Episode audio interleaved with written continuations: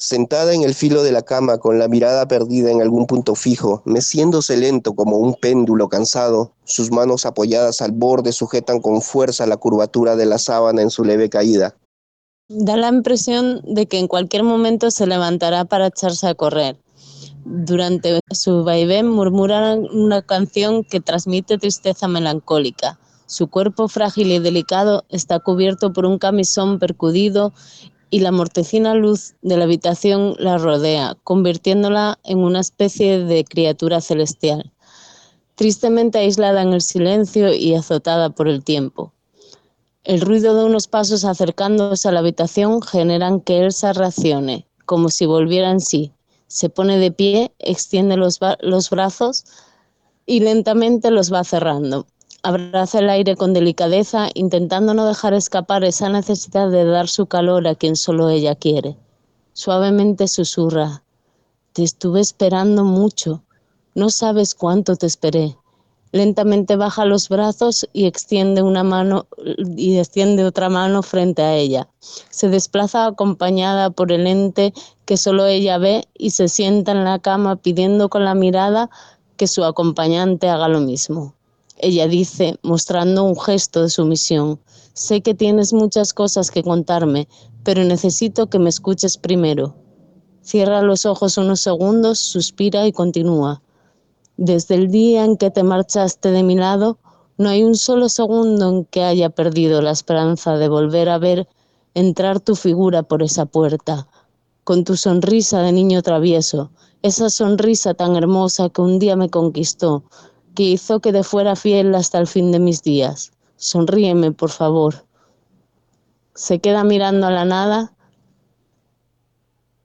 y mueve su cabecita canosa lentamente. Yo nunca tuve que ofrecerte nada más que mi amor puro y leal. No, por favor, no te incomodes. Si piensas que te voy a reclamar por haberte ido de mi lado, pues no, no lo voy a hacer. Lo que me importa ahora es que estamos juntos y que sea como antes, como hoy o como siempre, si no en un lugar, pues sí en mi mente, en mis sueños y en mi corazón. Al igual que yo estoy segura de que vivo en ti. ¿Recuerdas? Hace un silencio prolongado. ¿Qué sucede? ¿No quieres escucharme?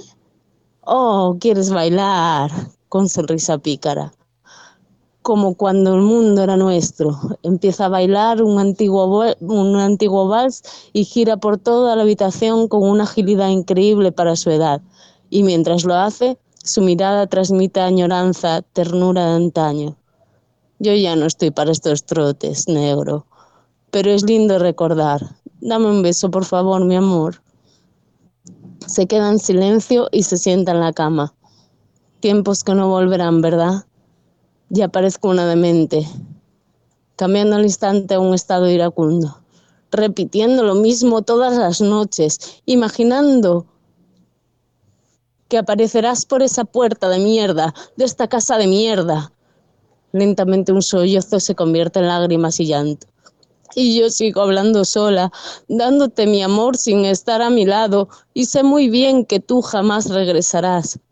Dirigiendo su mirada a un punto fijo donde se halla un cuadro con la foto del negro, empieza a gritar.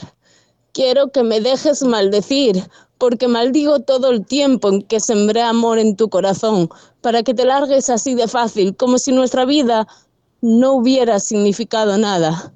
Y sí que significó mucho, porque junto a ti cumplí mis sueños al tener esta casita, al tener nuestros hijos que ya se fueron, bajando la voz hasta temblar de forma entrecortada. Pero el sueño que nunca he podido cumplir es el que tanto soñábamos de la mano, el de envejecer juntitos, de sentarnos en la, en la entradita de nuestra casa a ver los atardeceres, de compartir nuestros recuerdos y seguir soñando como cuando éramos muchachos. Qué vida de mierda, negro. Qué mierda de vida la que me has dejado sin ti.